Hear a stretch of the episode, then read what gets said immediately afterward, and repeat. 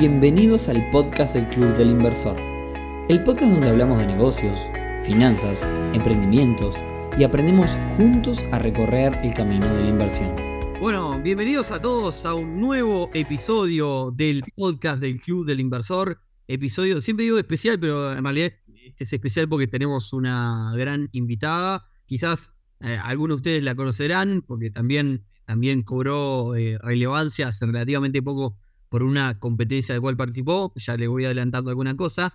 Y, bueno, nada, eh, como siempre tratamos en este podcast de encarar ciertos temas de, números, ciertos temas de, digamos, cuál es, cuál es el trasbambalina de determinadas actividades cuando hacemos entrevistas, sobre todo artistas, músicos y demás. Y en este caso nos vamos por el lado del deporte. Hoy tenemos una mujer invitada, deportista, que esperemos que pueda seguir creciendo. Todavía no, te pregunté la edad, dice que la mujer no se le pregunta la edad, pero sos muy joven.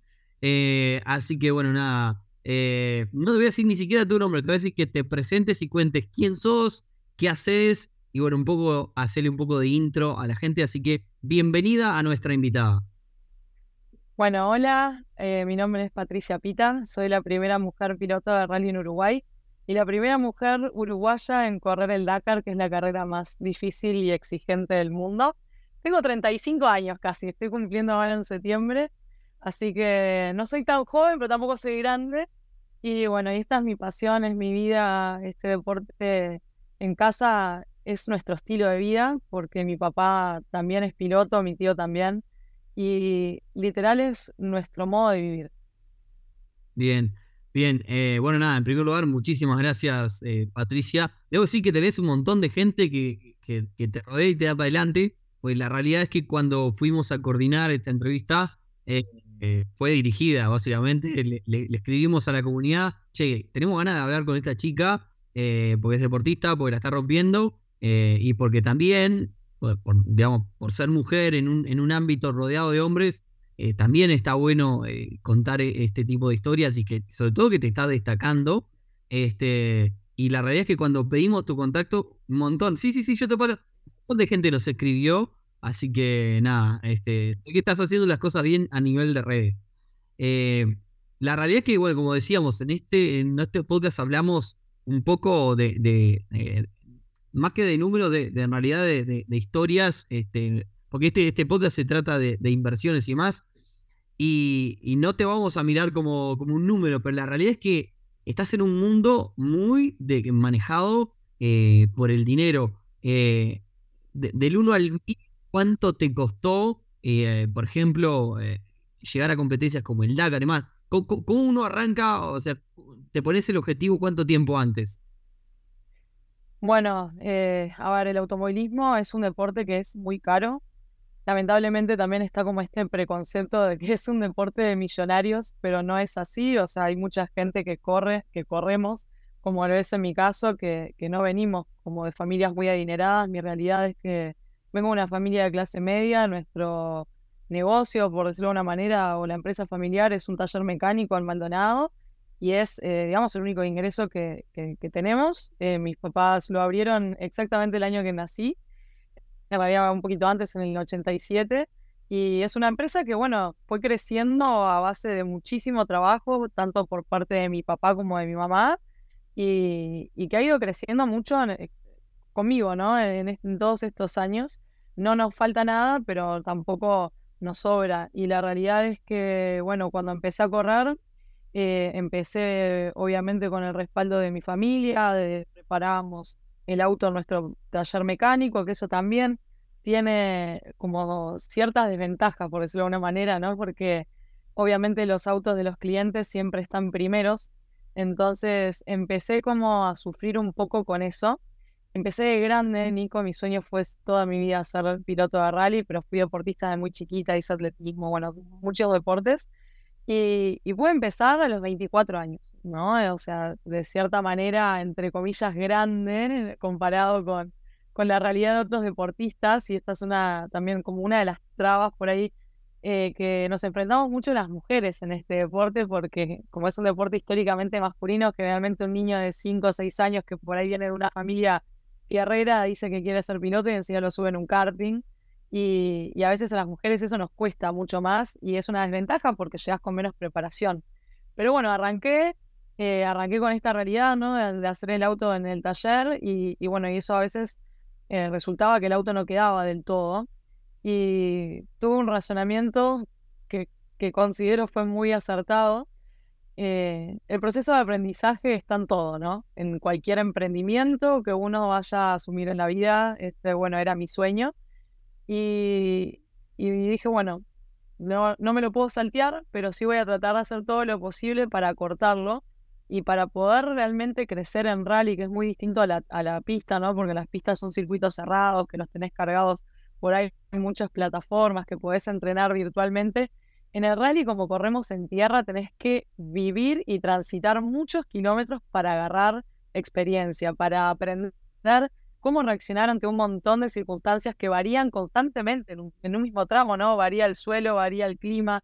Em, entonces, decidí irme a vivir a Argentina, a Córdoba, que es la cuna del rally en Latinoamérica, justamente para poder lograr esto, ¿no? Bueno, profesionalizarme y aprender. Argentina presenta, bueno, un rally que es conocido a nivel mundial, hay una variedad enorme de tipografías de suelos, hay mucha competencia, muchísimos equipos, y así fue que eh, me fui para Argentina en una anécdota, se las hago corta, pero muy divertida, porque en realidad me fui al casamiento de una amiga y sin decirle a nadie, yo ya tenía todo pensado.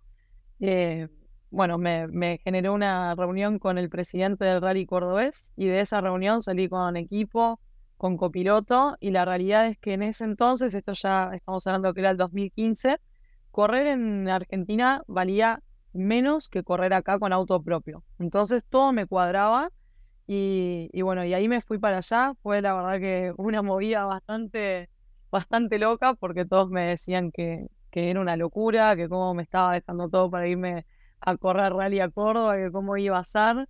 Y bueno, estuve unos meses viviendo en un hostel, una amiga me prestó plata salí con una carpetita. ¿Tú trabajabas en algún lado más allá de, digamos, no, tenías ingresos? O sea... Yo ahí estaba en realidad trabajando con papá en el taller. Este, y bueno, y, acompañaba todo lo que era la preparación del auto. Y obviamente empecé a buscar sponsors desde el momento que empecé a correr.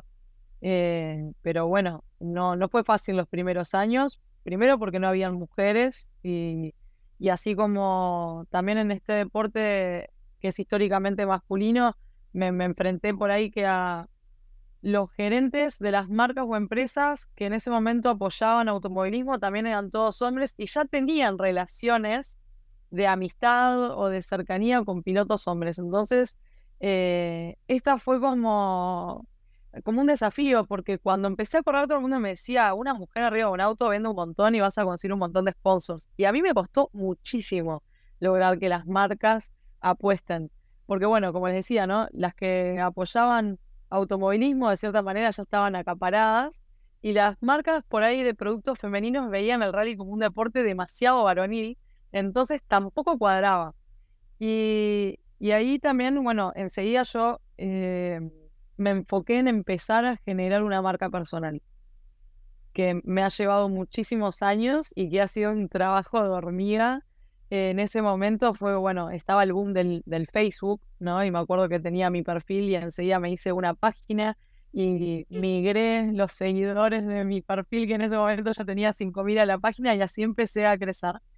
Pero bueno, cuando me voy para Córdoba, eh, empecé así, o sea, mis papás me ayudaron a correr la primera fecha eh, y después, obviamente, yo tenía que salir a conseguirme el dinero para seguir estando allá. Y, ¿Cómo fue esa primer, eh, o sea, te fuiste con unos ahorros, me imagino, y después, bueno, plata sale de un lado, del otro, de un lado, del otro. Llega un momento que, bueno, para seguir necesito generar ingresos. Ni tanto ahorro, Nico. La verdad que desde que empecé a correr nunca logro tener ahorros porque la, la, realidad es que dinero que genero, dinero que invierto en mi carrera deportiva. Pero bueno, sí me quedé unos meses en el hostel de un amigo uruguayo que, me, bueno, me ayudaba con, con el alojamiento. Una amiga me prestó dinero y bueno, fue como, esos primeros meses fue un poco difícil porque de cierto modo también acá de, mi entorno familiar y de amistades eh, por ahí les parecía una locura lo que yo estaba haciendo. Y, y bueno, me terminé consiguiendo un trabajo de la marca, una marca de autos chinos y, también me puse a trabajar ahí. Y ahí empecé en Argentina, ¿no? iba literal con una carpetita que la había hecho yo, impresa abajo del brazo, salía a caminar por todo lo que era la zona de, de, marcas de repuestos y de autos. Y, iba entrando en los locales y me presentaba y bueno, y contaba cuál era mi proyecto. Ahí, y vos ahí ya tenían el apoyo o ya trabajabas para una, para una marca de auto chino? Sí, ahí estaba trabajando como administrativa en, en una, en una marca de, autos chinos y también me habían puesto em, a mediar en todo lo que era postventa, o sea, el, todo lo que derivaba, digamos, a, a lo que era tallar. Y, y, bueno, vos hoy nombraste una palabra que, que para mí ha sido clave en, en mi carrera deportiva, que es redes pero no redes sociales, sino tejer redes con personas. Las redes que yo eran por eso, sí, sí, no, por eso, pero como pasó un tiempo quería aclararlo, ¿no? Redes personales. Eh, que necesitaba vivir en Córdoba, porque el hecho de estar ahí me iba a, vincular y con, con, muchas personas que estaban adentro de este mundo del rally. Y para mí estar en Córdoba era lo mismo que estar corriendo en Europa, o sea, un sueño hecho realidad.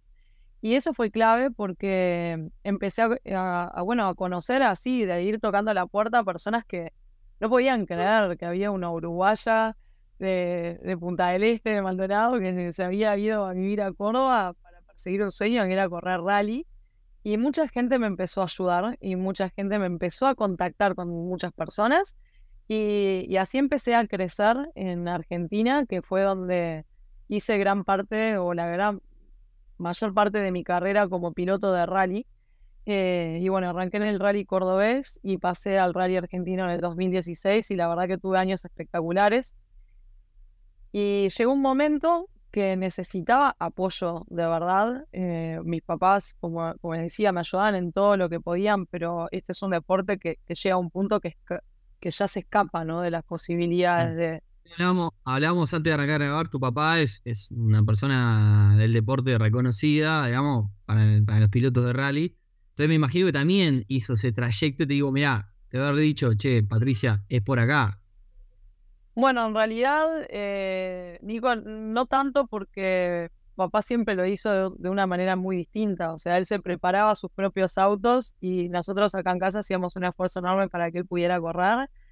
Y mi viejo tiene una personalidad en, ese punto muy distinta a la vida. Yo creo que ahí salí más a mi mamá. Papá eh, nunca fue como de salir a, buscar sponsors. Era como que prefería trabajar diez veces más y quedarse él trabajando solo en el auto eh, que salir como a, a, a ver a esta parte comercial que al principio, no te voy a mentir, me costaba muchísimo. Me daba un montón de vergüenza, me sudaban las manos cuando tenía que llamar a alguien eh, me temblaba la voz y. Es que en realidad Un, piloto, pilota en realidad, eh, la realidad es que tiene toda una estructura, una parte deportiva, digamos, y después tiene una parte comercial. Totalmente. muchas veces imagino que los grandes pilotos, o sea, cuando hablo de grandes pilotos, hablo de grandes categorías como la Fórmula 1, me imagino que, digamos, hay, hay, equipos, es, una empresa. O sea, Patricia Pita es una empresa con una parte deportiva que en la operación del negocio, digamos, del día a día, que es la que tiene que correr, y otra parte comercial, que es la que tiene que llevar adelante la, empresa en sí. Totalmente, o sea, hoy soy una empresa y soy una marca, y la realidad, Nico, es que lo hice sola. Muchas veces eh, intenté por ahí conseguir un representante, eso para mí siempre me costó mucho porque siento que una persona que te representa tiene que ser alguien que tenga tus mismos valores porque va a hablar por vos. Nunca lo encontré. Eh, y, bueno, y tampoco por ahí muchas veces pasan en deportistas, mismos en pilotos, que por ahí alguien de su familia asume ese rol.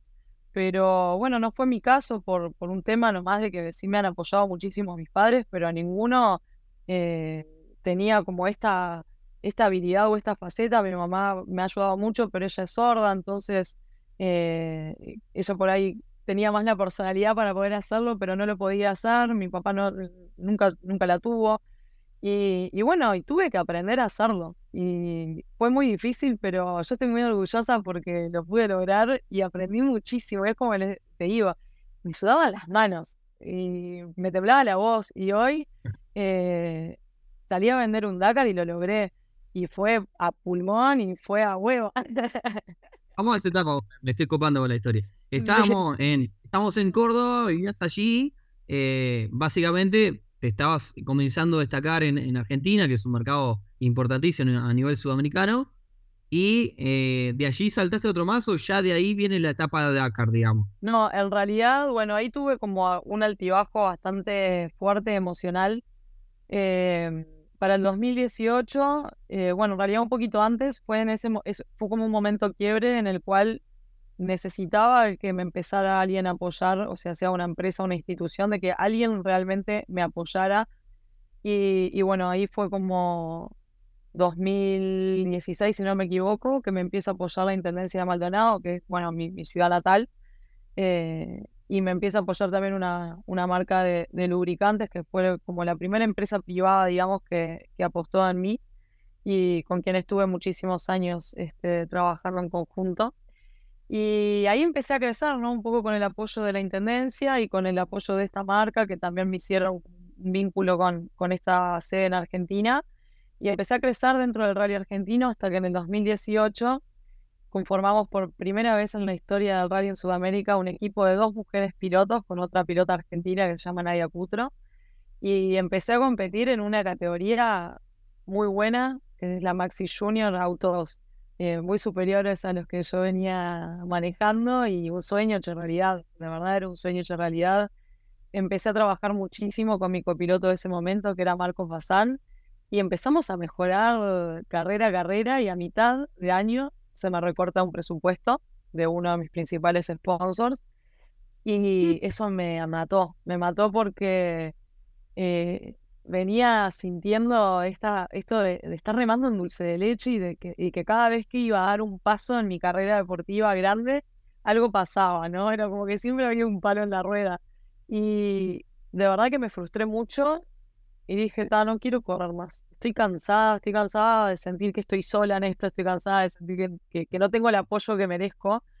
Y, y bueno, y dejé de correr, dejé de correr, me alejé del rally. Em, justo se da eh, que mi mamá se enferma y tuvo que pasar por tres operaciones de columna, entonces eso terminó siendo para mí determinante porque mi mamá ha sido un pilar importantísimo en mi carrera porque todas las veces que me caí fue ella la que me vino a levantar y fue la que me educó de tal manera en la cual yo siempre creí que mi género no iba a limitar mis sueños, sí que podía soñar con ser lo que quisiera hacer y eso es 100% gracias a mi mamá. Y bueno, y ahí me alejé, Nico, fueron dos años durísimos, porque el día que me volví a subir al auto a rally, dije, oh, no puedo creer lo mal que deben haber pasado todas las personas que vivieron al lado mío estos últimos dos años. Y bueno, y regresé en el 2020 con la pandemia, eh, con un poco de nostalgia de haberme ido de, de, Argentina, que estuve desde el 2015 al 2018. Pero bueno, en ese momento la posibilidad era volver a correr acá en Uruguay y con un auto que me prestó a mi tío. Eso fue en el 2020, en plena pandemia. El rally fue el primer deporte en, volver. Bueno, volví ahí sí con, con ahorros. Eh, yo en paralelo, eh, desde el 2007, tengo, vendo ropa usada y ropa vintage y tengo una tiendita acá en, mi casa, digamos. Y, eso también es un ingreso que, que bueno, me va ayudando a, a, mi vida, ¿no? Y, y a incluso... Sí, yo soy, yo soy pulpo.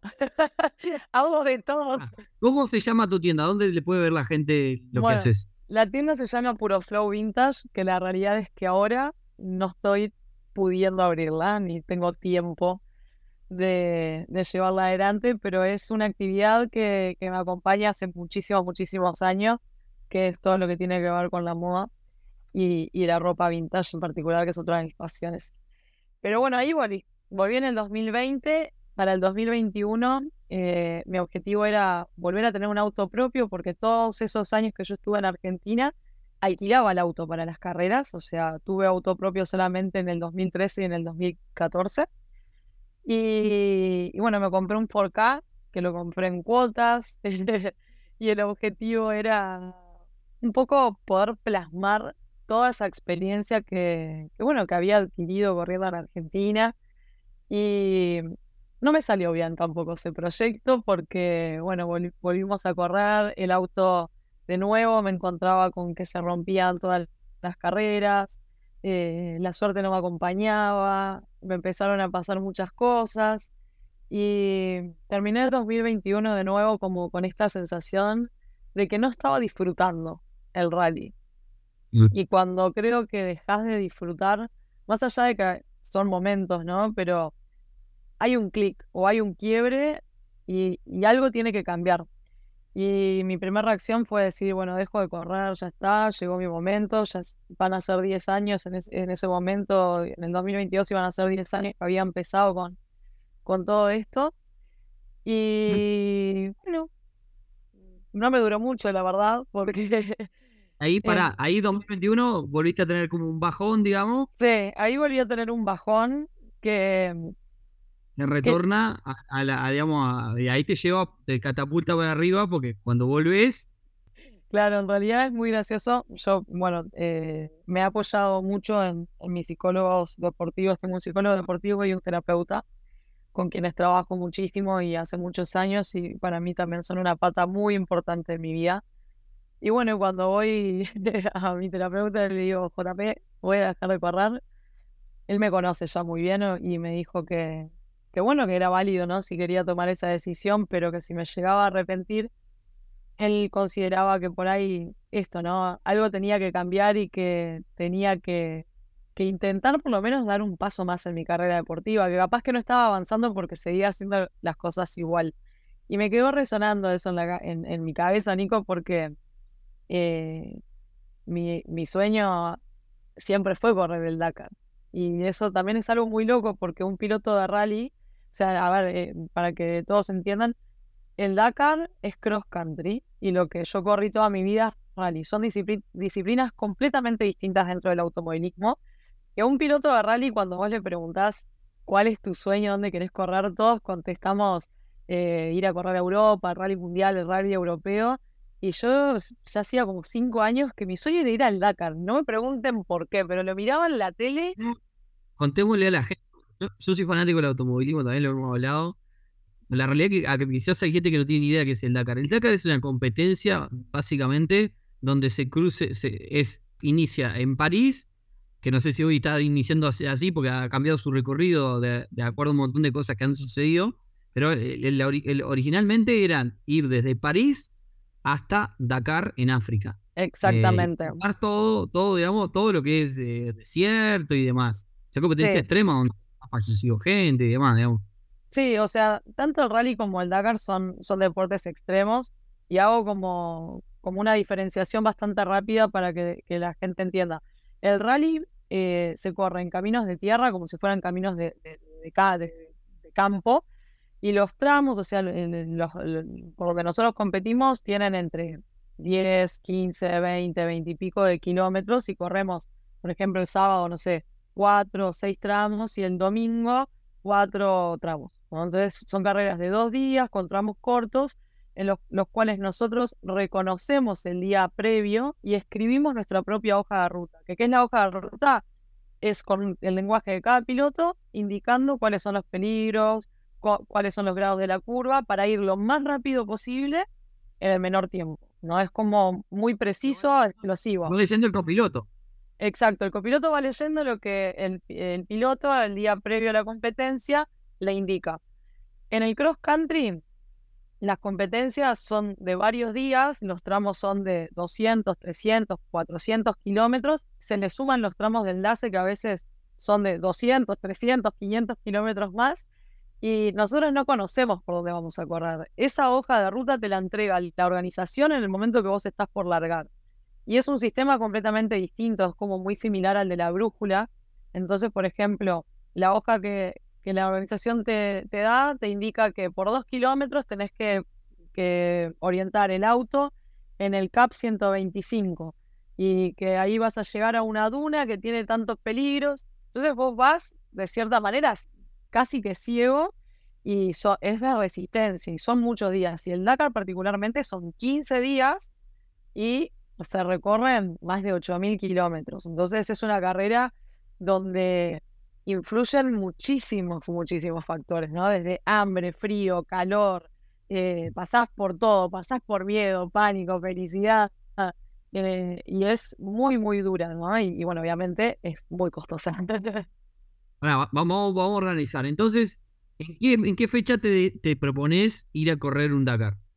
Bueno, fue ahí, fines del 2021, cuando mi psicólogo me, me plantea eso, dije, ¿cómo voy a retirarme sin intentar, por lo menos, lograr mi sueño, que era ir al Dakar?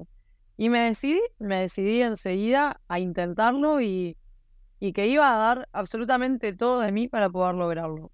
Y bueno, obviamente, primer paso, reunir a mi familia y contarles este, mi proyecto, que a gran diferencia de, por ahí otros proyectos anteriores, ¿no? Como este de cuando me, se enteraron de mí ir a vivir a Córdoba.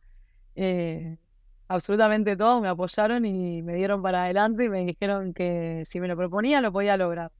Y eso fue muy lindo porque también ahí te das cuenta de que cuando, cuando una persona hace lo que ama, influye de una manera tan positiva en su entorno porque eh, antes por ahí todos dudaban o, o me transmitían sus propios miedos o sus propias limitaciones y ahora, más allá de que obvio a todos les dio muchísimo miedo pensar que me iba a ir a correr el Dakar, lo primero que hicieron fue incentivarme, motivarme y, darme su apoyo.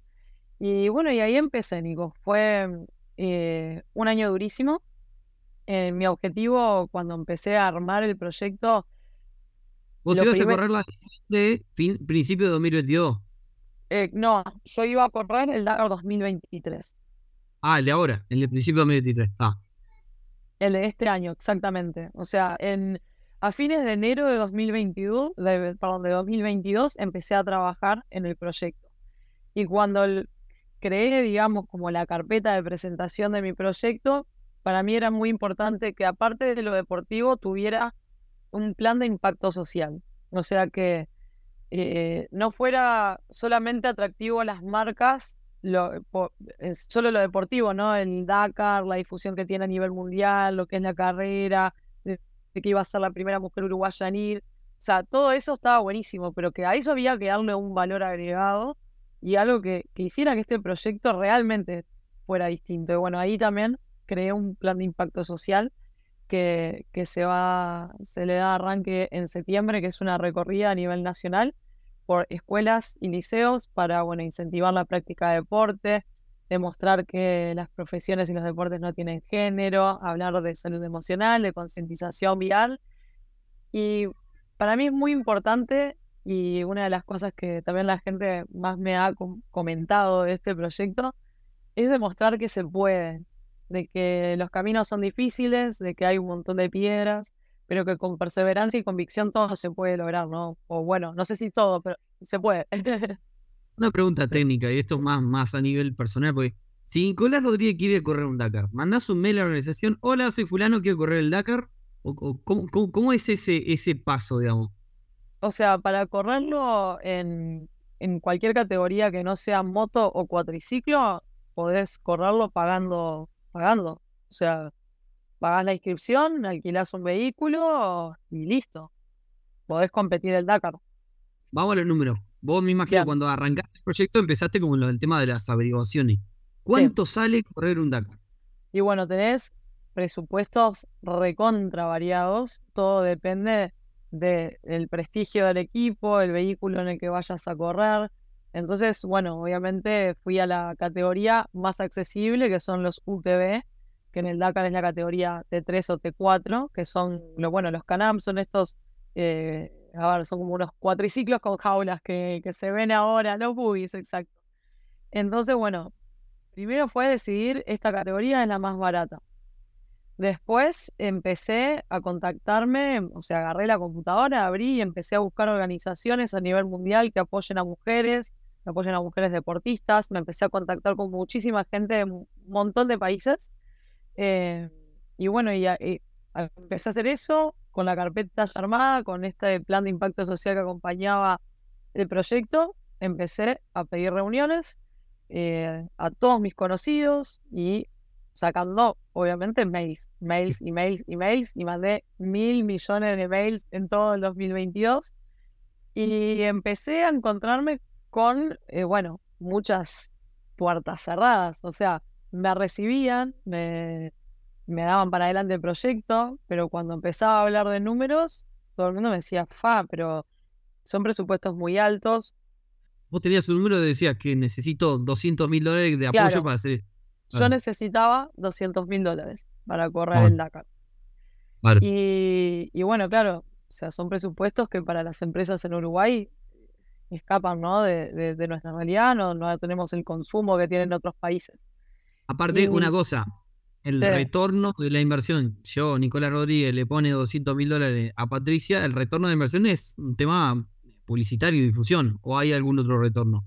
No, es publicitario, difusión y, eh, bueno, es como eh, lo que yo llamo también como responsabilidad social, ¿no? También el poder estar en un proyecto que, eh, bueno, que, tiene como estas, estas ramas, ¿no? Que la idea es impactar de manera positiva en la sociedad.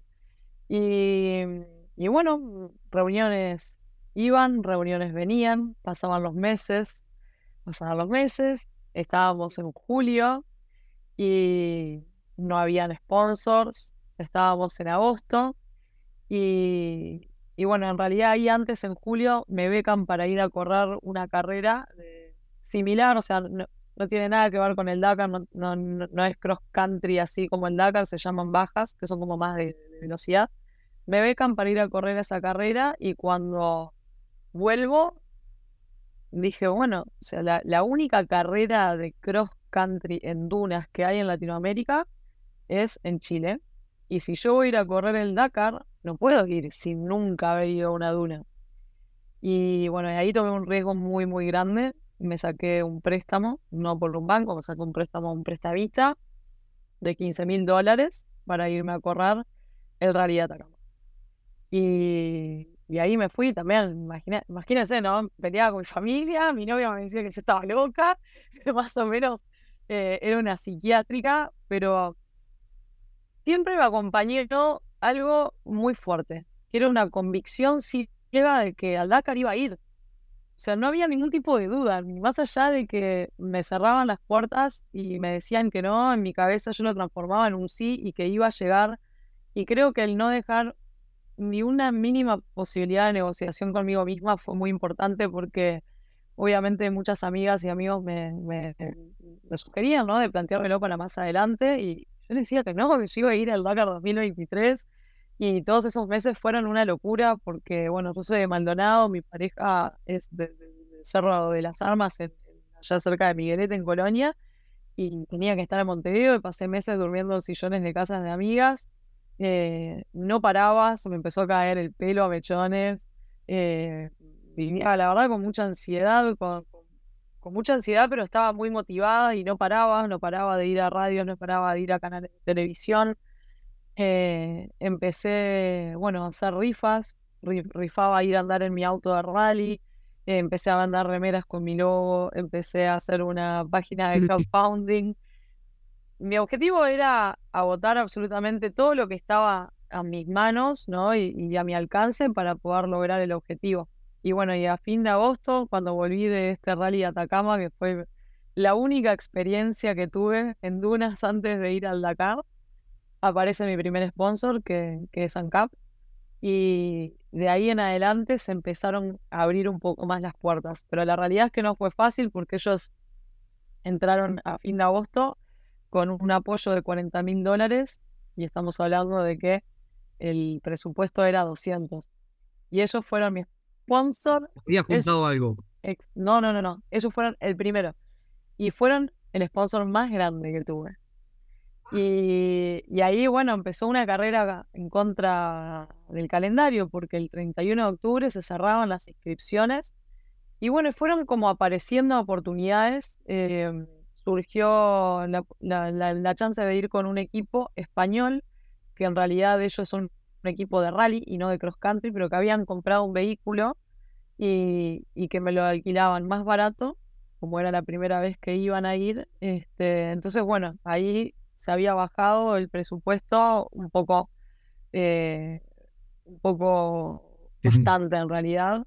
O sea, ellos me pasaban un presupuesto de 115 mil euros cuando un equipo de media tabla valía 170, 180. Y a eso obviamente había que sumarlo, ¿no? Copiloto, los viajes, bueno, tuve que... Estaba con más, más del 60% todavía por, juntar. Exactamente. Y bueno, y ahí una de las herramientas que, que me ayudó mucho es una ley estatal que se llama Ley de Comprode, que es una, bueno, ley de beneficios tributarios para empresas privadas que donan a tu proyecto deportivo. Y bueno, y terminé recaudando a través de, esa ley 75 mil dólares de los 150, eh, que al final fue lo que me salió el Dakar. Y, bueno, y después eh, fue una locura. O sea, de cada reunión, exactamente, o sea, de cada reunión, lo bueno y lo positivo y, y lo que más destaco fue esto de, de que cada reunión en la que iba, por más de que salía con un no, salía con un contacto y de ese contacto me recibía y salía con otro contacto y me empezó a apoyar desde, desde muchos lugares, no solamente económicos, ¿no? De, mucha gente empezó a estar pendiente y como que se subieron al sueño, no sé cómo explicarlo, y me escribían y me pasaban contactos y, y es como que yo creo que cuando uno tiene la convicción de las cosas pasan suceden cosas, ¿no? O sea, por ejemplo. A todo esto, contemos a la gente, o sea, el objetivo tuyo me imagino que era por lo menos llegar al final del Dakar, que muy, o sea, hay un montón que no llegan, porque es una competencia muy eh, contar a la gente cómo te fue. Bueno, en realidad, eh, literal, el miércoles, yo me fui un domingo 25 de diciembre y ese miércoles eh, se cae un sponsor que me iba, me iba a aportar 10 mil dólares y era lo que me faltaba, o sea, me fui con dos mil dólares en mi cuenta con el Dakar, no me podía pasar nada, realmente no me podía pasar absolutamente nada. Y, ese miércoles fue como decir, bueno, ya pasé por tantas dificultades porque, a ver, eh, yo iba consiguiendo el dinero a través del comprode que fue lo más grueso, pero el comprode se cobraba mucho más adelante y tenía que empezar a hacer transferencias de 30 mil euros, 50 mil euros y mi familia no los tenía. Y todo eso fue un estrés muy grande y que por suerte, bueno, aparecieron personas que, que, me prestaron el dinero y que me salvaron el Dakar porque la verdad que estuvimos a punto de quedar afuera fecha límite, o sea, transferencia en el día que cerraba. Y, ese momento, eh, ese miércoles fue como, si ya llegamos hasta acá, esto de alguna manera se va a solucionar. Y, y bueno, y esos 10 mil dólares con, con un esfuerzo tremendo eh, me lo dio mi familia que fue muy emocionante porque, bueno, ellos justo, mis papás cobraron una cuota de un terreno que habían vendido hace años que les pagaban todos los años y, me la dieron porque ellos pasaron muy mal también. O sea, pasaron mucha impotencia de no poder ayudarme, de ver que yo estaba muy estresada, que no paraba. Y, bueno, y con, esa última alegría también me fui, me fui al Dakar, que me fui sola, conocí al copiloto en el aeropuerto, conocí al equipo en el aeropuerto y ahí nos fuimos a correr el Dakar, que no sé cómo explicarles la sensación de cuando llegué y estaba ahí y no podía creer que había llegado. O sea, creo que en el avión eh, se me caían las lágrimas porque había sido tanto el esfuerzo y tanto el sacrificio de llegar ahí que yo ya sentí que, que estaba realizada. O sea, estaba yendo. Y bueno, largamos el Dakar. Eh, fue la primera etapa durísima porque tuvimos que transitar 150 kilómetros de noche en el desierto, completamente cerrado, sin luz, sin nada, o sea, sin luna. Y creo que llegamos como a las doce y media de la noche al, al, al vivac, como le llaman ellos, que es la asistencia, donde están todos los equipos que te arreglan el auto. me acuerdo de llorar de emoción y abrazarlo a Rubén. Pasamos por muchas situaciones de estrés, pánico, miedo, terror, felicidad, de festejar, llorar, ¿no? Como que pasás por, por todo lo que por ahí lo que te pasa en la vida lo pasás en 15 días. Y, y bueno, y tuvimos muchísimas situaciones de altibajos también. El tercer día el auto se nos, se nos rompe y fue una falla 100% mecánica y no pudimos largar dos etapas. Eh, durísimo, porque también por un momento ves que todo el esfuerzo se te escapa y que, que iba a perder un poco, ¿no? como toda la oportunidad de estar ahí, pero bueno, se solucionó, seguimos adelante. Y de las 14 etapas, largamos 12, que todas las terminamos con el auto impecable, no pinché ni una cubierta, no rompí nada y lo pudimos terminar. Este, y, fue increíble, Nico, fue una, una aventura eh, que me marcó de por vida, porque, a ver, terminé de, aprender a, negociar, aprendí a vender mejor que nadie y, terminé de entender cómo, cómo hay que seguir también, ¿no? Y, creo que ahí la clave eh, es seguir como esa intuición de que cuando vos sentís que es por ahí, es por ahí. Claro, es que lo tuyo, eh, digamos, yo digamos, me imagino que obviamente tenés un talento a la hora de correr, pero pues la realidad es que, todo lo que me estás contando va, por el lado del sacrificio, por el lado de la parte de cómo llegar a hacer las cosas. Sí, este y viste que el automovilismo tiene como, como que esto del dinero es muy importante, porque si vos no contás con los recursos, no tenés un buen auto, y si no tenés un buen auto, por más, que, por más talento que tengas, es difícil destacarse. El otro día hablábamos de la Fórmula 1, la Fórmula 1 es exactamente igual, o sea, el, los, equipos con mayor dinero son los que, son los que están en punta. Exactamente. Ahora, La, pregunta es, ¿cómo, ¿cómo sigue Patricia Pita post-Dakar, digamos, no? O sea, ¿cómo sigue la carrera? ¿Los sponsors se mantienen o te sponsorearon solamente el Dakar? ¿Cómo, cómo es para adelante? Bueno, fue, fue muy gratificante todo lo que pasó también después del Dakar. Eh, y esto se los cuento a modo de, de anécdota, pero que para mí fue una enseñanza de vida eh, entendí el día a día que llegué, al, el día que terminó el Dakar, que fue el 15 de enero, fue el primer día que dormimos en un hotel, porque, como les decía, ¿no? nosotros llegamos con lo justo, dormimos en carpa, no teníamos asistencia en carrera, o sea, nosotros llegábamos de estar 12 horas por día arriba del auto, a inflar el colchón, armar una carpa, agarrar el bolso, caminar tres cuadras para ir a una ducha, bañarte, comer el... Eh, o sea, no solamente fue muy sacrificado todo el camino, sino que vivimos el Dakar de una manera que hoy ya no muchos lo viven así. Este, sabiendo también esto, ¿no? De que mi objetivo era llegar, pero que no podía romper.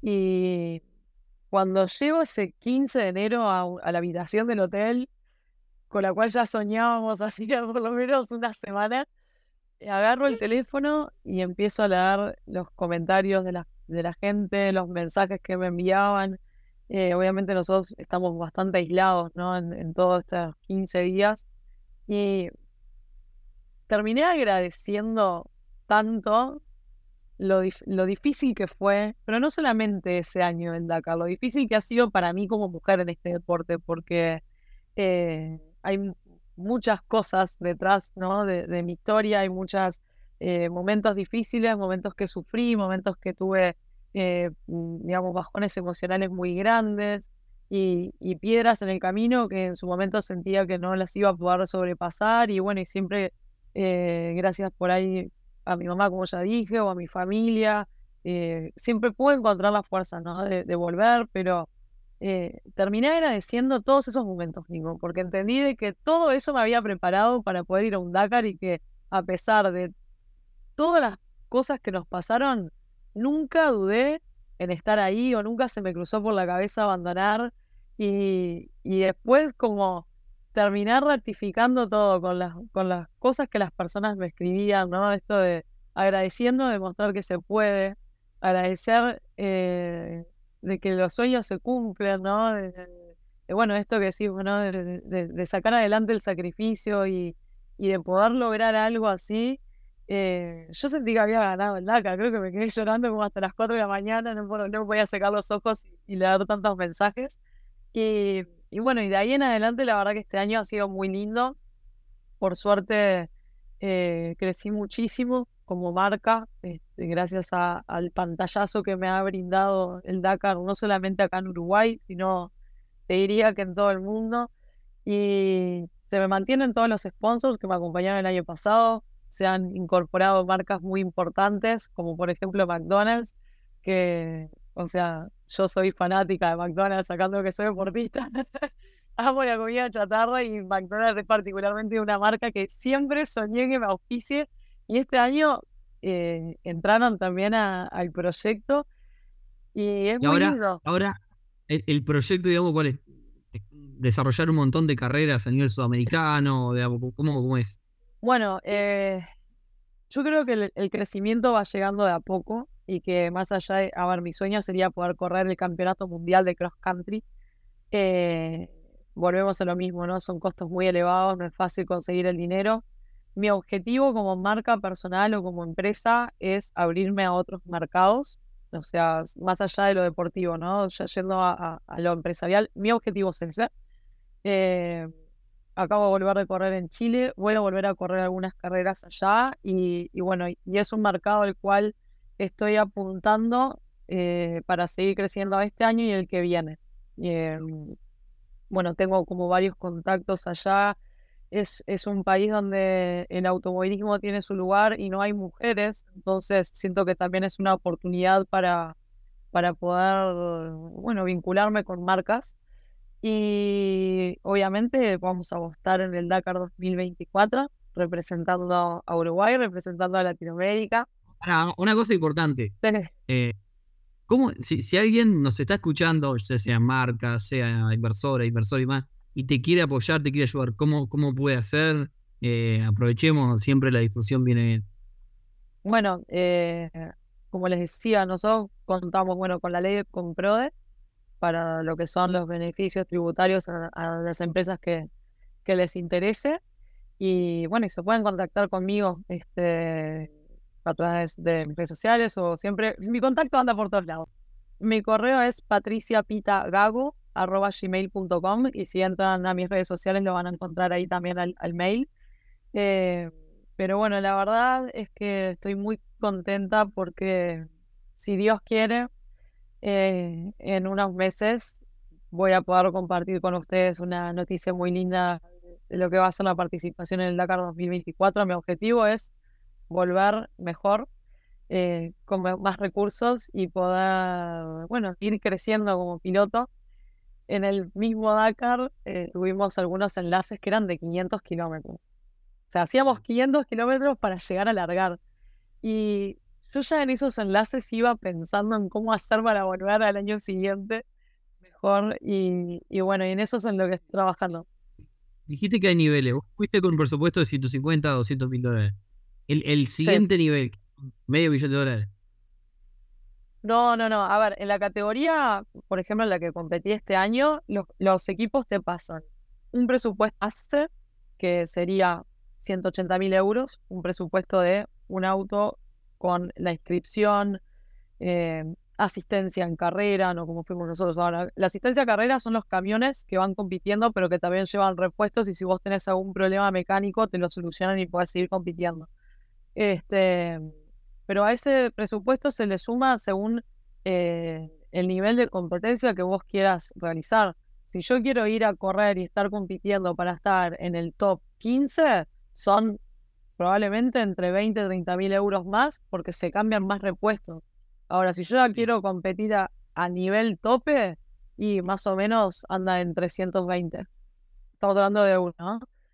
Esto es en esta categoría. Después ya tenemos las categorías de las camionetas, que ahí sí, ahí ya te vas desde 600 mil para arriba, o sea, 600 mil te diría que es como la más barata, las camionetas más viejas, eh, y bueno, obviamente después tenés la categoría tope, que son los equipos oficiales, que es donde corre Sebastián Loeb, Carlos Sainz, Nacer Alatilla, que ahí ya es inalcanzable. Solver, Sainz, eh, todos los, Capaz que la gente que no, no entiende de automovilismo no los conoce, son muy conocidos. Los capos capos, claro. Claro, eh, capos total. un Carlos Sainz, ¿cuánto te gasta? ¿3 millones de dólares? No sé, porque en realidad ahí eh, ya se maneja de otra manera. Ellos no ponen dinero, sino que tienen marcas atrás que invierten muchísimo. Por ejemplo, eh, Audi para el Dakar de este año creo que había hecho una inversión de 40 millones de dólares para desarrollar los vehículos y no, pero es una locura y le fue súper mal. Y después tenés a Toyota que hace sus inversiones Y, y, bueno, yo supongo que a ellos les deben de pagar a los pilotos una buena suma de dinero eh, para estar compitiendo en, esas, en esos vehículos. A ver, porque vos todavía estás en la categoría y vos querés la plata para poder vos competir. O sea, no es que a vos te pagan por... Claro, o sea, hoy yo todo lo que gano, por decirlo de alguna manera, lo invierto en, en, deporte, en carrera. Ah. Eh, porque también cuanta más carreras pueda, pueda correr, mejor me puedo preparar y, más puedo crecer. Y, bueno, es como todo es, como una ola, ¿no? Pero yo creo que si se sigue intentando, se sigue intentando, en algún momento se me va a dar. seguro con la fuerza de voluntad que tenés se te va a dar, Patricia. A ver, eh, esto pintaba como para hacer una entrevista de 10, 15 minutos, 20 minutos, y me encantó la historia, sobre todo es una historia de, sacrificio y superación, que, es un mensaje que siempre tratamos del club dejar, que por más que hablamos de plata y de inversión y más, todo tiene que ver con, eh, tratamos de, dejar un mensaje de, que es, invertir es para todos, obviamente nada se hace sin esfuerzo, nada, se hace de arriba. Eh, así que nada, me encantó la historia, la verdad, no sé si tenés algún, algo más para comentar, pero creo que es broche de oro este, esta, esta historia. La verdad que eh, no pensé que iba a estar tan buena, digamos, la, la, sobre todo lo que, lo que contaste y todas las cosas que te pasaron, eso que se te cae el mismo día 10 mil dólares, el mismo día que estás viajando, decís, está, es una locura. Este, así. Yo creo que todo pasa por algo. Vos sabés que lo adopté como, como mi filosofía de vida. Será un cliché, pero yo he, realmente he eh, corroborado de que es así. De que a veces cuando incluso nos, no, nos pasan cosas malas, por, por ponerle ¿no? nombre, ¿no? O algo negativo, o algo que nos bajonea, eh, o, algo que nos hace sufrir, eh, me lo estoy tomando de esta manera y entiendo de que si eso pasa o algo se cae, por algo es, y que por un lado o por otro la solución siempre está. Siempre, siempre por algún lugar eh, encontramos la salida.